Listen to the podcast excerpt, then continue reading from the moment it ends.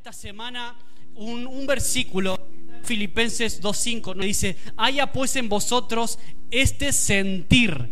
Hay una versión que me gustó de la Biblia de las Américas que dice, haya pues en vosotros esta actitud que hubo también en Cristo Jesús. Y por eso de alguna manera yo quería poner este mensaje, actitud de vuelo.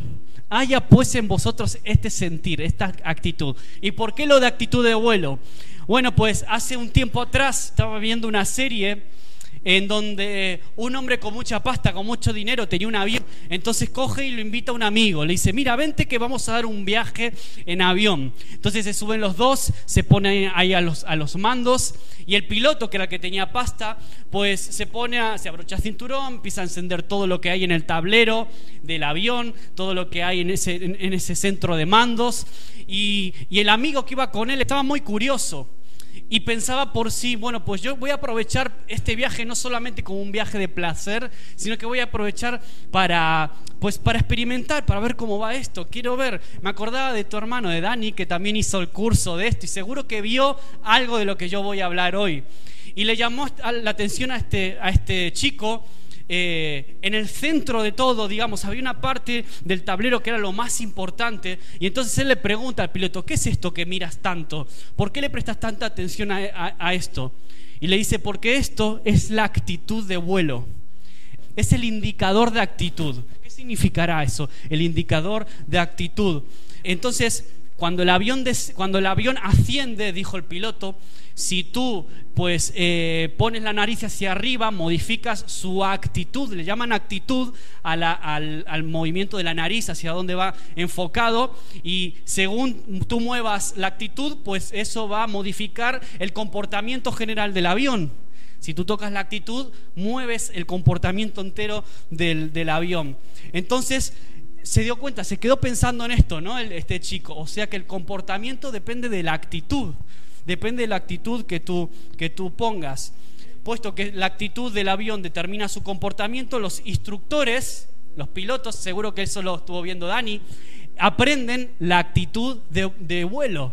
Entonces, cuando vi esta escena en esta serie, yo me quedaba pensando en esto, ¿no? Y me quedaba pensando cómo son, cómo son mis actitudes, cómo son las actitudes de las personas. ¿Cómo es que una actitud puede dominar el comportamiento entero de una persona. ¿Puede ser acaso que tengamos nosotros algún tipo de indicador de actitud como los aviones? Un indicador de actitud de hacia dónde eh, va tu vida, hacia dónde va tu avión, por así decirlo. Entonces, de los pilotos de, de aviones tienen un manual de instrucciones, un manual de actitud ¿no? del avión.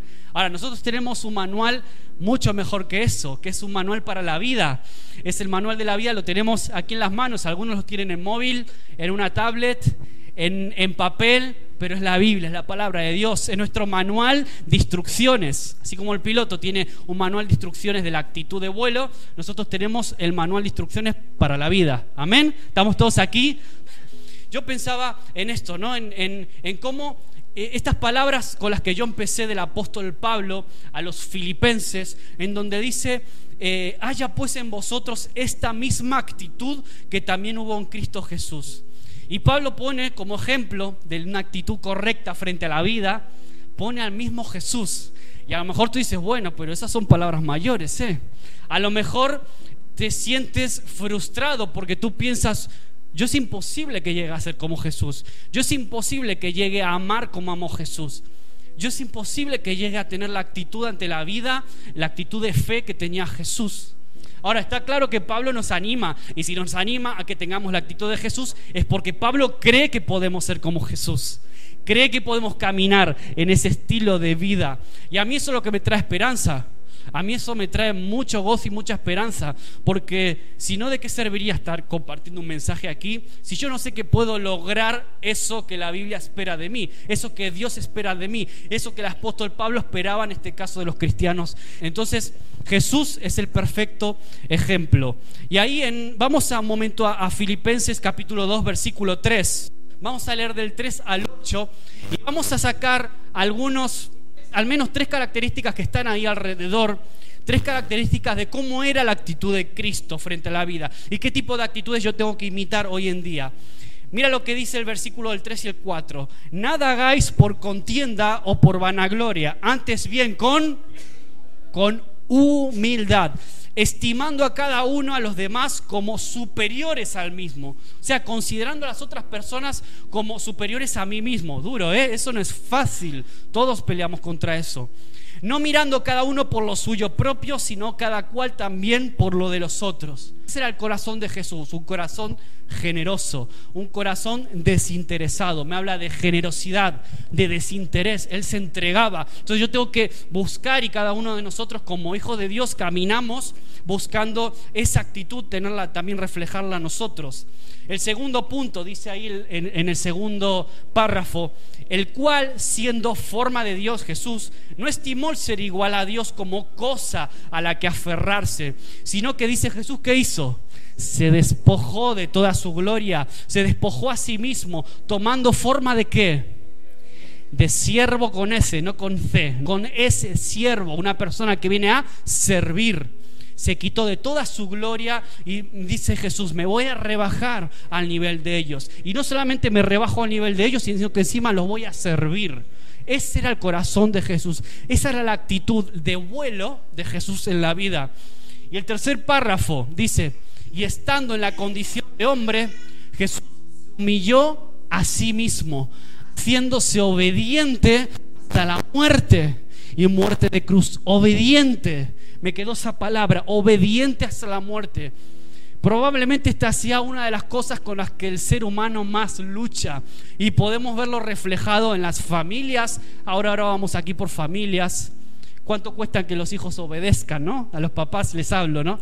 Pero eso no está solo en los niños, eso está en la raíz más profunda, el espíritu de rebelión, de desobediencia, está en el ADN del ser humano desde que nace y se manifiesta de muchas formas. Lo puedes ver en la familia, lo puedes ver en las escuelas, en los institutos, la crisis de autoridad, lo puedes ver en la política, en los problemas a nivel social que estamos viendo, podemos ver por la tele, pero también incluso hasta en las iglesias se puede dar situaciones de desobediencia de una persona, de un grupo de personas. Es una crisis de autoridad.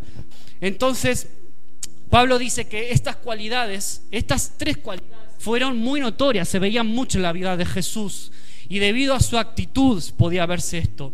También dice que nosotros, como decía antes, podemos tener esa misma actitud en nuestras vidas. Ahí, Romanos 12, capítulo 1 y 2, si lo, puedes, quieres buscar en la Biblia o lo, puedes ver aquí, dice, así que hermanos, dice Pablo a los cristianos en Roma, os ruego, os pido por favor, por las misericordias de Dios, que presentéis vuestros cuerpos en sacrificio vivo, santo, agradable a Dios, que ese es vuestro culto racional. No os conforméis a este siglo, me encanta esto. No te conformes a las dudas de este mundo, a las filosofías, a las formas de pensar del mundo. No te conformes a eso, sino que transformaos por medio de la renovación de vuestro entendimiento. ¿Para qué lees la Biblia? Uno de los motivos por los cuales leemos la Biblia también para ser renovados, ser renovados en nuestro espíritu y, por consecuencia en nuestro entendimiento. Empieza a cambiar la forma en que veo la realidad, empieza a cambiar la forma en que veo mi propia vida, mi familia, la sociedad que me rodea, empieza a cambiar la forma en que veo mi llamado con Dios, empieza a cambiar todo eso cuando se empieza a renovar mi entendimiento, pero para eso tengo que leer la palabra, tengo que dedicarle tiempo a la palabra, cuando te levantas, cuando te acuestas, durante el día, en el bus, donde sea, pero lee la palabra porque te va limpiando por dentro, te transforma y te renueva, va renovando tu mente. ¿Para qué? ¿Cuál es el objetivo de eso? Para que compruebe cuál sea la buena voluntad de Dios, que es agradable y es perfecta agradable y perfecta es la voluntad de Dios. Para eso somos transformados en nuestro entendimiento, para entender la voluntad de Dios. Amén. Entonces, ese es el resultado de una mente renovada, una actitud que empieza a cambiar. Y eso se, empieza a, a, comprobar en que empezamos a cumplir la voluntad de Dios. Vamos al Salmo 34 ahora. Y ese sí me gustaría que lo podáis buscar en vuestras Biblias. Puedes ponerlo ahí, gracias. Salmo 34, me encanta salmos de David porque hablan cómo era su corazón. habla mucho de cómo era su corazón.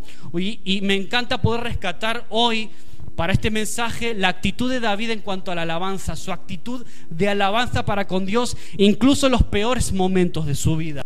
Salmo 34, versículo del 1 al 3. Bendeciré a Jehová en todo tiempo, su alabanza estará de continuo en mi boca. Hay canciones que se suelen mencionar este salmo. En Jehová se gloriará mi alma, lo oirán los mansos y se alegrarán. Jehová conmigo y exaltemos a una su nombre. Lo que estamos haciendo aquí, lo que estábamos haciendo hace un ratito juntos, estamos exaltando el nombre de Dios. Y ahora yo puedo, yo puedo rescatar de aquí el triple proceso de la alabanza de David. Su actitud de alabanza podríamos rescatar un proceso que es triple, tiene tres partes. Se pueden ver ahí en ese, en ese pasaje, en ese pedacito de ese salmo. Y el primero es que la alabanza está de continuo en mi boca. Entonces, una actitud renovada, una actitud como la de Jesús, tiene una voluntad de alabanza continua. Tu bendeciré a Jehová en todo tiempo, no solo en el malo, no solo cuando me va bien o cuando me va mal, en todo tiempo. Tu alabanza estará de continuo en mi boca. Amén. Su alabanza estará de continuo. O sea, es una determinación a regocijarte frente a las situaciones, a estar con una actitud de gozo, una actitud de agradecimiento.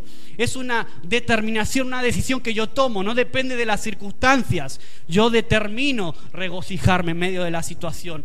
El segundo proceso de alabanza es que la alabanza empieza a afectar mi emoción. El segundo paso es ese. Primero, yo me determino a hablar, a regocijarme Dios y eso afecta a mis emociones. Dice, en Jehová se gloriará mi alma. Está diciendo que eso ya, ya pasa solamente, no, no, solamente es algo que digo con mi boca, que me determino a decir, sino que es algo que empieza a afectar mis emociones.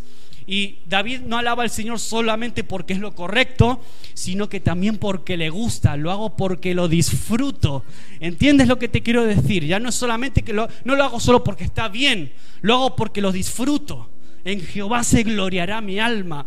Y el tercer paso de este proceso dice que la alabanza se extiende incluso a otros. Mira lo que dice, lo oirán los mansos y se alegrarán, se alegrarán. Engrandeced a Jehová conmigo y exaltemos aún a su nombre. Es una alabanza contagiosa, una actitud de alabanza contagia a otros. Bendice la vida, no solo la tuya, sino la de aquellos que te rodean. Amén. Qué bueno cuando podemos estar así y vivir en esa dinámica de vida práctica, en el trabajo, que cuando empezamos a contagiar a otras personas con esa actitud de alabanza a Dios, incluso aquí en la iglesia, en cualquier contexto, en la familia, ¿vale? Esa actitud que dicta mi comportamiento. Ahora, la actitud, ¿qué es? ¿Cómo podemos definir la actitud? Y no sé si tú ves fútbol o ves deportes, pero eh, en ocasiones no siempre gana el mejor equipo, ¿a qué sí? En el baloncesto, en el fútbol, no siempre gana el que mejor juega. En ocasiones gana el que tiene mejor actitud. En ocasiones tú ves a entrenadores que regañan a sus, a sus chicos, a sus jugadores.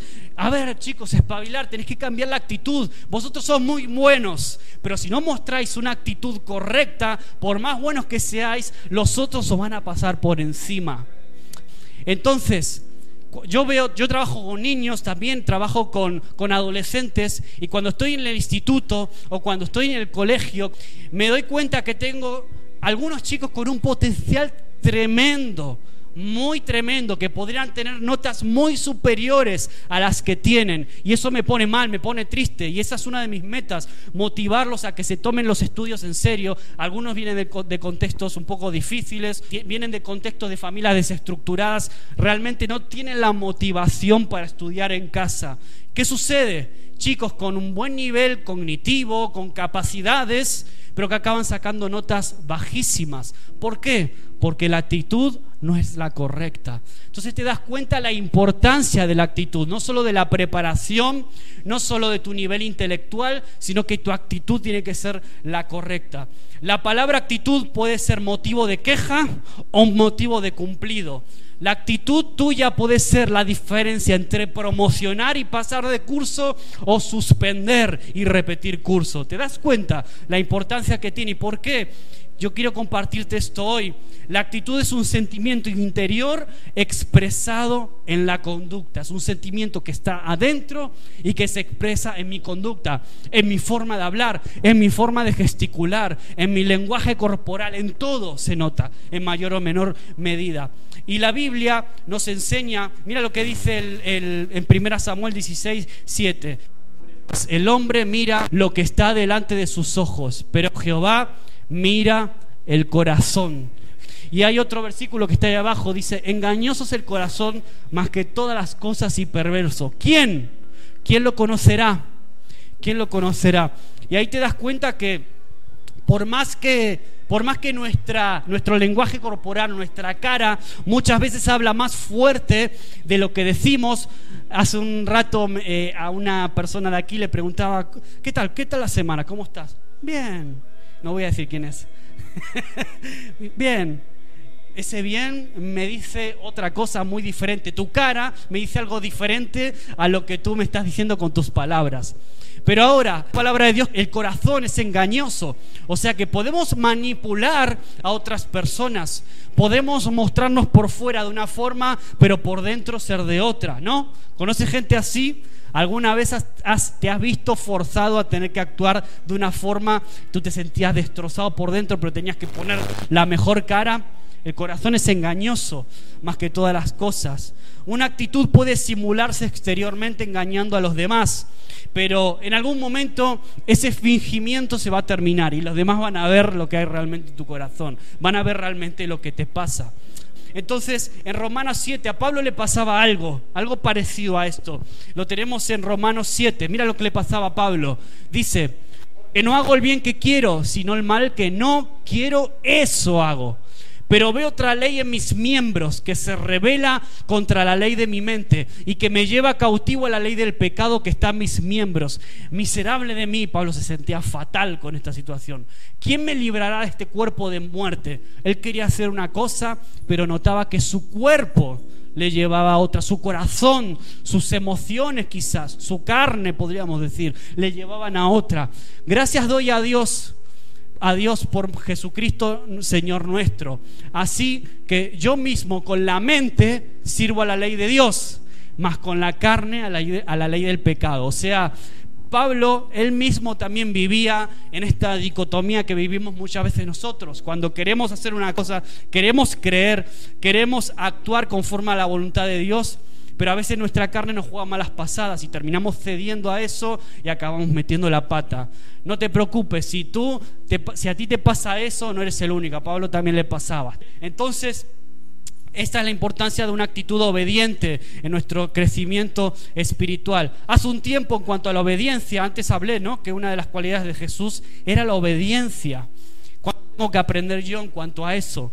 Pero hubo una persona que es su madre que me llamó la atención hace un tiempo en un gesto, en una frase que soltó su madre María, que a mí me, cautivó porque mostraba su nivel de obediencia.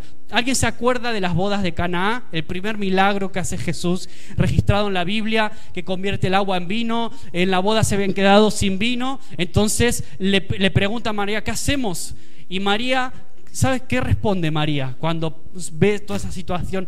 Háganle caso a Él. Y, señala a Jesús, ¿no? Háganle caso a Él. No sé no cómo, pero algo va a pasar. Vosotros no os preocupéis, hacerle caso a Él. Obedece a Cristo, dice. Yo quería dejarte eh, esa frase, haz lo que Jesús te diga. Que puedas ver el ejemplo de María, un ejemplo de obediencia también.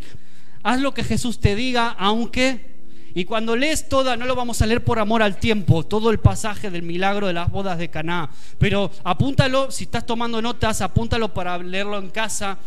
Eh, en el versículo 2 podemos ver cómo de alguna forma eh, somos llamados a obedecer independientemente del lugar donde estamos, porque obedecer aquí en la iglesia es muy fácil, pero obedecer en el trabajo a mi jefe que me regaña, que me echa la bronca, es mucho más complicado. Obedecer a mi profesor cuando yo creo que tengo la razón, es lo difícil.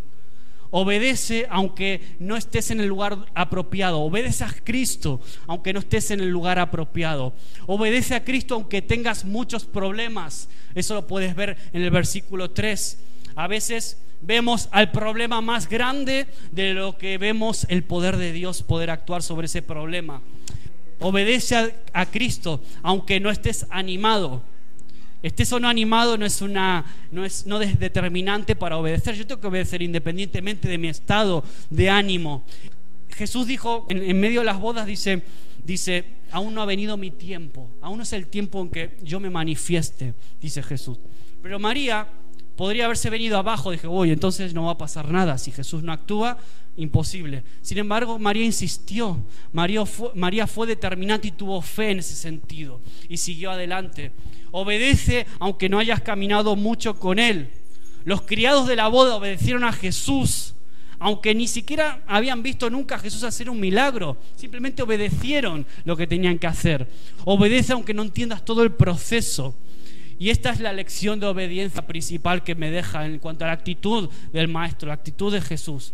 Escuchar las palabras de Jesús y hacer su voluntad. La obediencia interior manifiesta y lleva como consecuencia un crecimiento exterior.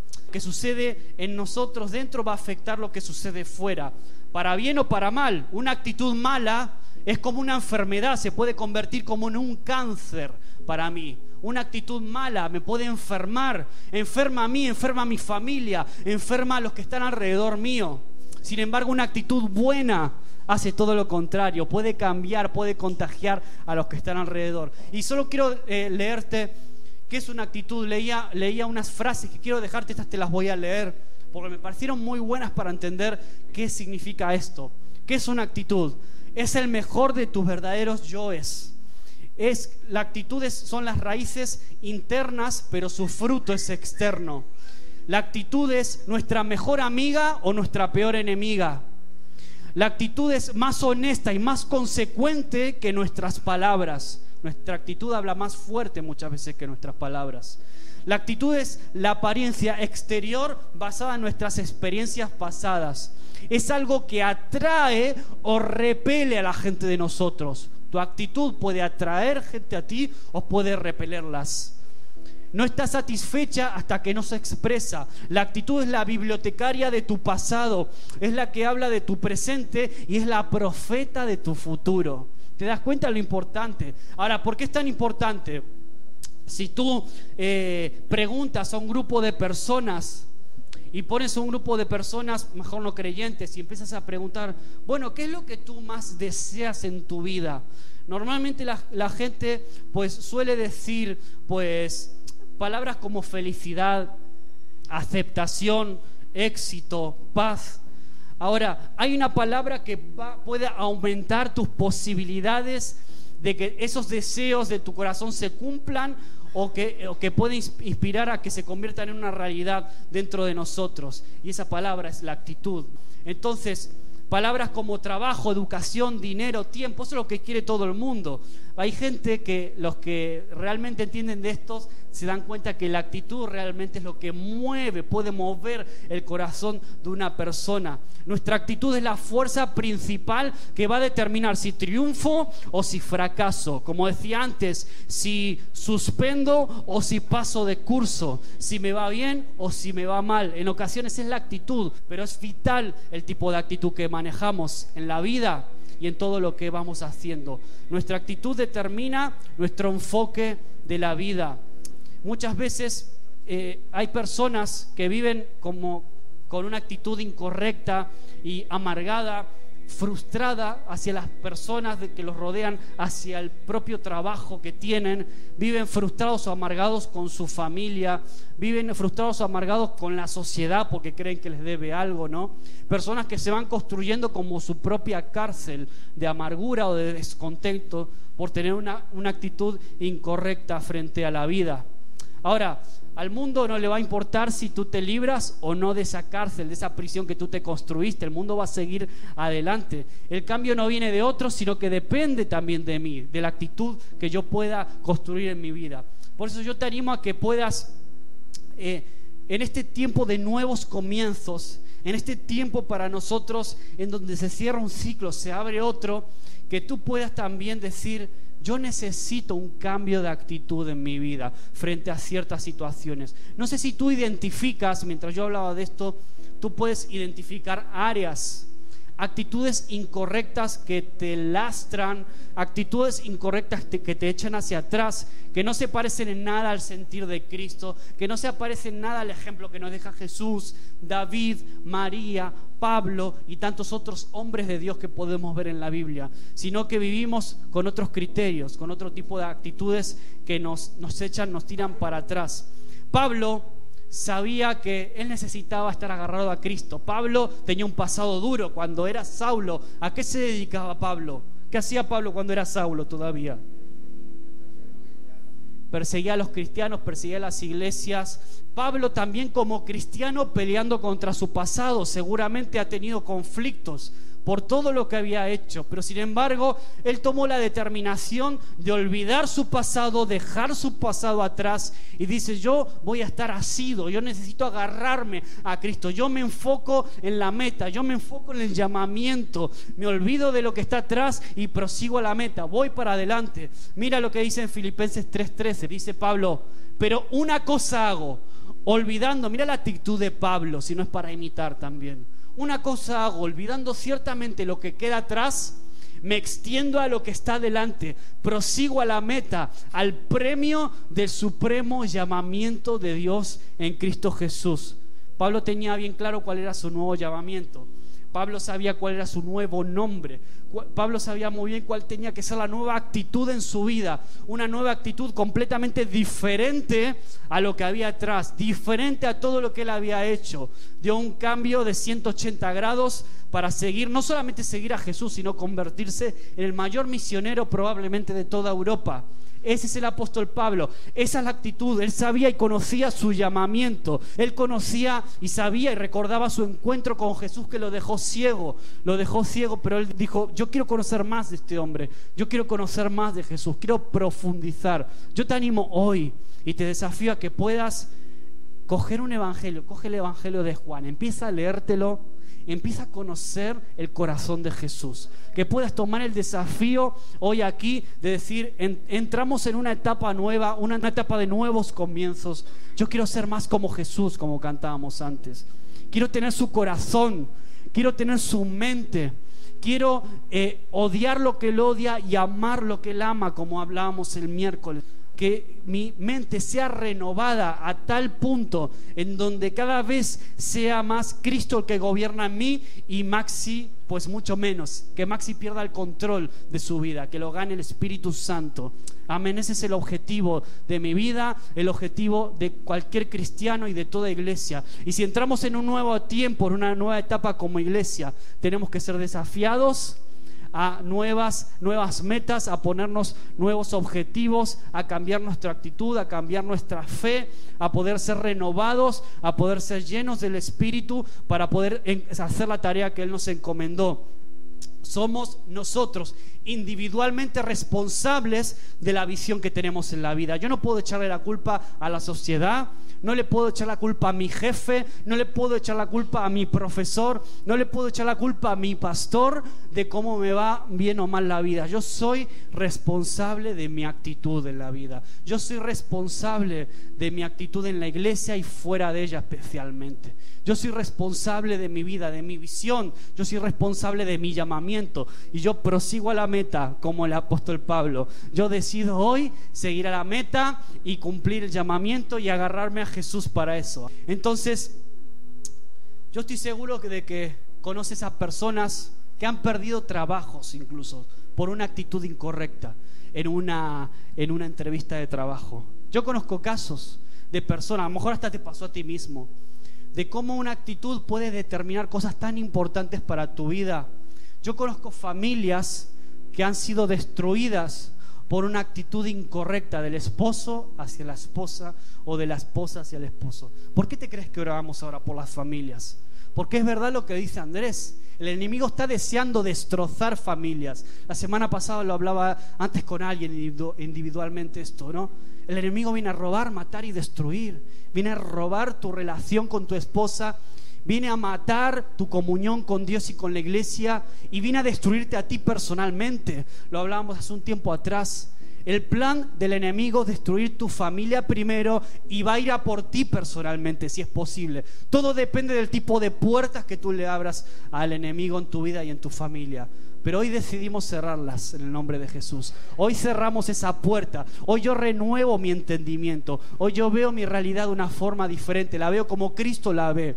Veo a mi familia como mi heredad, mi verdadera herencia. Es mi familia. Tu familia es la herencia. Tus hijos son tu herencia. Yo te animo a que puedas entrar en este tiempo pensando en esto, en cuidar a tus hijos, a tus hijas, en cuidar lo que Dios te dio para que administres. Amén cambia la actitud, cambiar. Filipenses 4:4, Pablo también tenía una actitud especial. Eso que dice ahí abajo, Pablo lo dijo estando preso. Pablo lo dijo desde una cárcel. Estaba escribiendo a otros cristianos, Pablo, desde una cárcel, pidiéndole a otros cristianos que se regocijen. Yo quizás si estuviera en una cárcel, lo último que se me ocurriría es animar a otros a estar contentos. Pero Pablo era tal el nivel de gozo que tenía en su corazón, era tal el nivel de compromiso con Dios que tenía.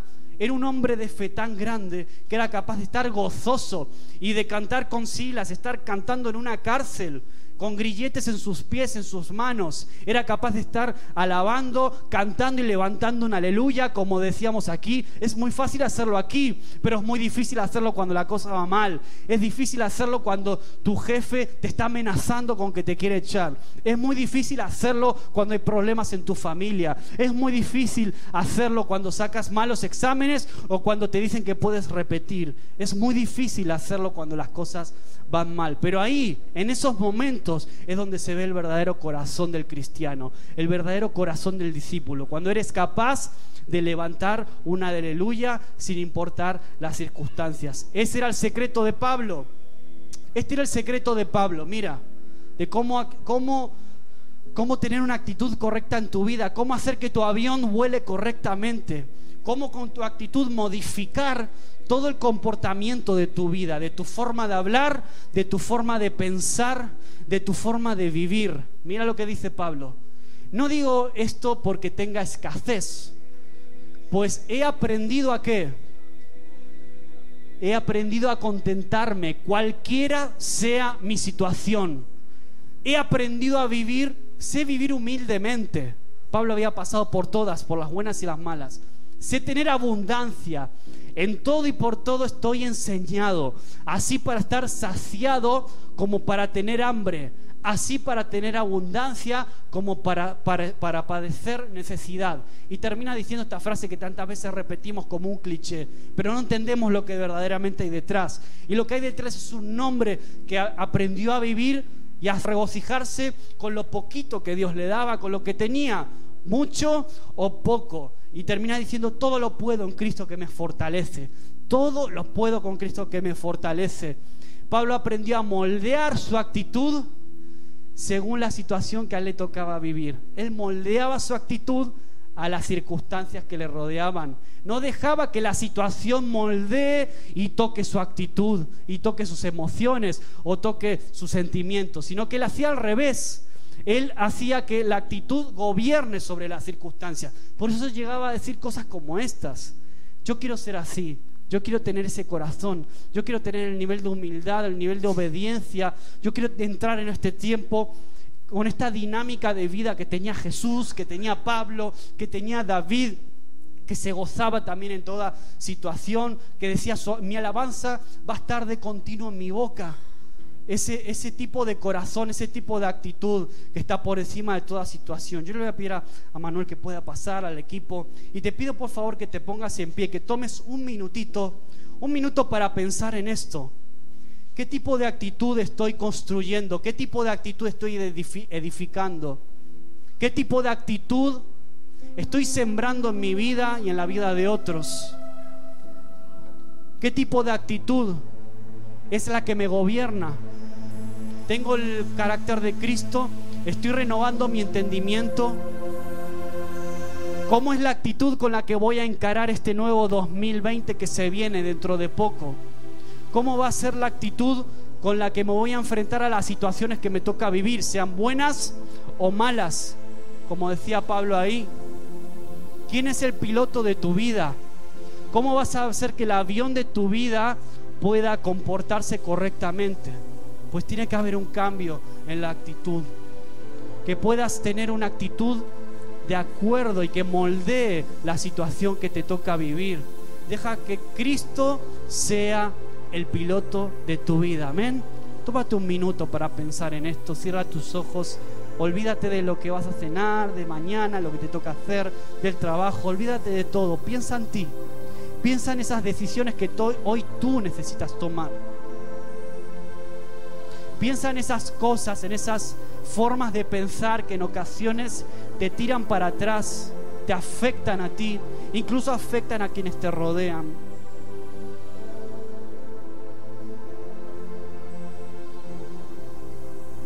Piensa en esas situaciones donde te cuesta practicar la obediencia, donde te cuesta incluso sujetarte o ser obediente, en aquellas situaciones en las que explota lo peor de la rebeldía en tu vida. Si es que estás peleando con eso, a lo mejor estás peleando con un carácter fuerte, un carácter que estropea las buenas, las buenas oportunidades que se van presentando en tu vida, incluso de, con otras personas. A lo mejor estás peleando con un carácter complicado que no solo te afecta a ti, no solo te amarga a ti, sino que amarga a otros.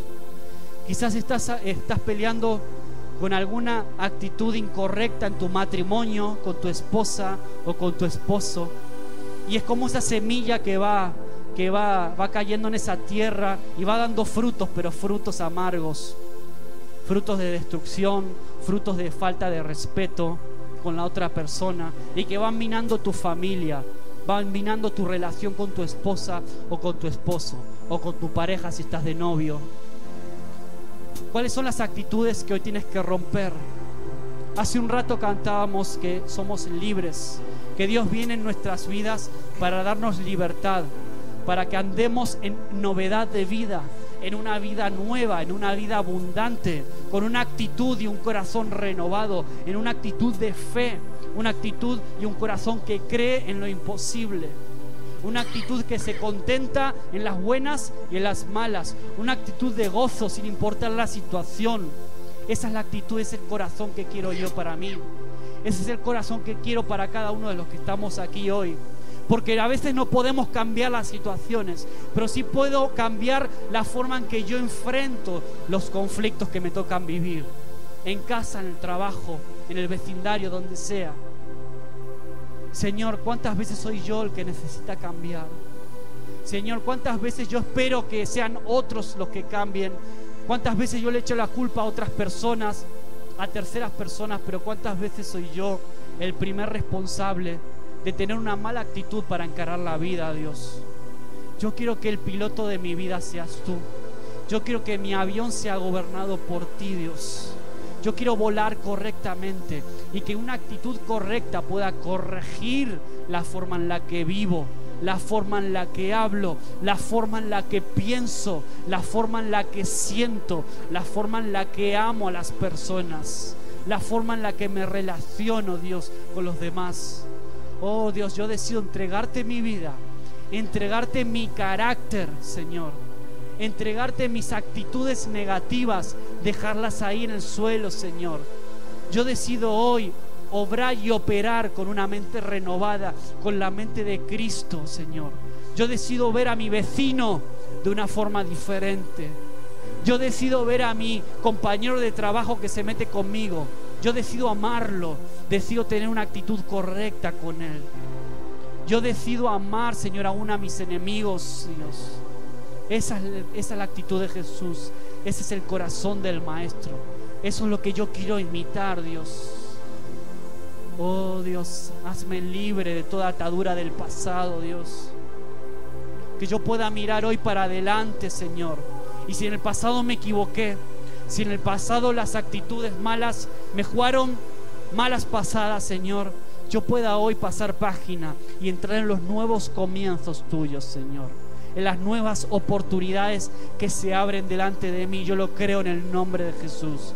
yo creo que hay nuevas oportunidades, nuevas puertas de trabajo que se van a abrir, nuevas relaciones, nuevas relaciones con personas, Señor, que se van a acercar a mí, Señor. Pero como decía Pablo, yo me decido asirme a ti, agarrarme a ti, aferrarme a ti, Jesús, porque tú eres todo lo que yo necesito. No hay otra cosa, no es la aceptación de los demás. Eres tú, Jesús.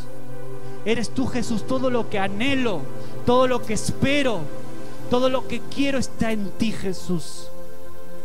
Guía mis pasos, Espíritu Santo. No hay otra manera para caminar de acuerdo a tu voluntad, de tener una actitud correcta en la vida. No hay otra manera que dejar que el Espíritu Santo domine mi vida.